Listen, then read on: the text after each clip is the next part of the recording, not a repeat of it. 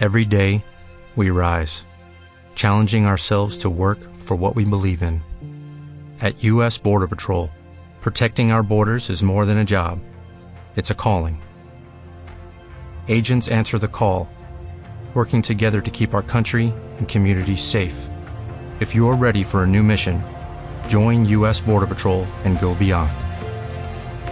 Learn more at cbp.gov/careers.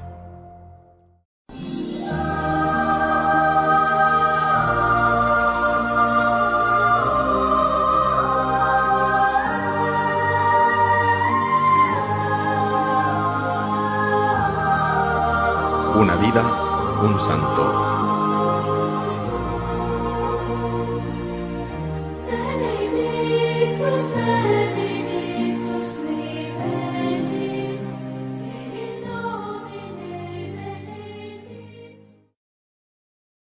Uno de los cuatro evangelistas se llamaba Mateo. Era publicano, es decir, recaudador de impuestos. Su profesión le hacía enormemente odioso para todos. Este hombre, Mateo, nacido en Cafarnaún, poseedor de una cierta cultura, pertenecía al detestado grupo de los colaboracionistas.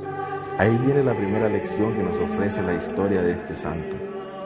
Nadie, absolutamente nadie, se puede considerar descartado para la salvación incluso para el servicio directo del Señor. ¿Cuántas veces olvidamos esto?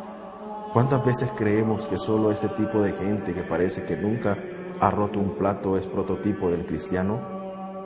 En cambio, si miramos el conjunto de los primeros seguidores del Maestro, allí no existía ninguno de los cuellos torcidos.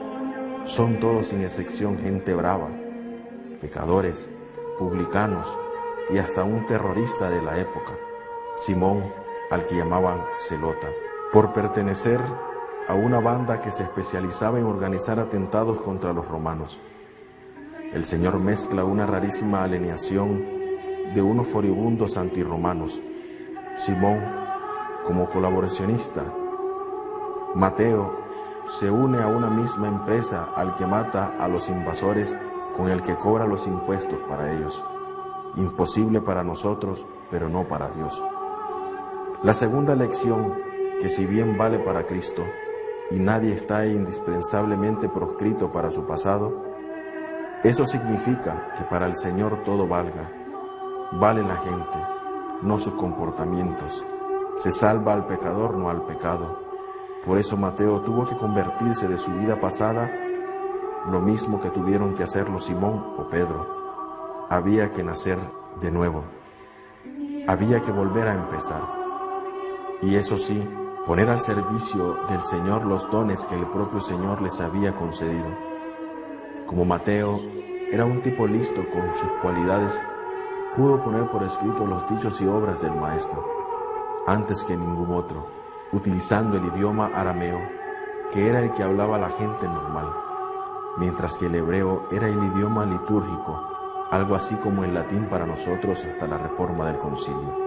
Mateo fue el primero de los que empezaron a recoger por escrito los dichos y hechos del Señor, que hasta el momento se transmitían de forma oral entre los diferentes grupos de cristianos. Fue precisamente extraordinario crecimiento de la nueva religión, su dispersión geográfica y étnica, así como el hecho de que la persecución pusiera en peligro la vida de los apóstoles y de los testigos directos de Jesús, lo que llevó a los cristianos a poner por escrito lo más importante de la obra de nuestro Señor.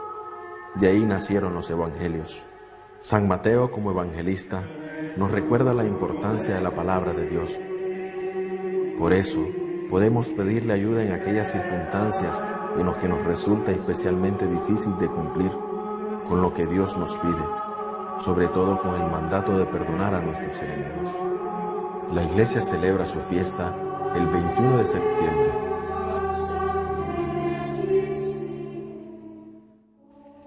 La primera lección que nos ofrece la historia de este santo. Nadie, absolutamente nadie, se puede considerar descartado para la salvación e incluso para el servicio directo del Señor.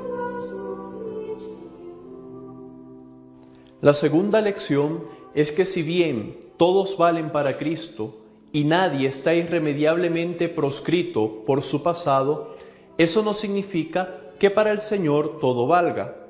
Vale la gente, no sus comportamientos. Se salva el pecador, no al pecado.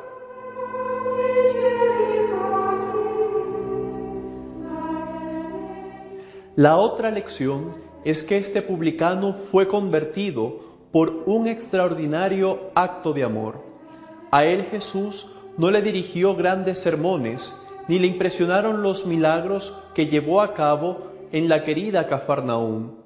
A él le convirtió el hecho de que Jesús aceptara comer con él, hablar con él, ser su amigo públicamente.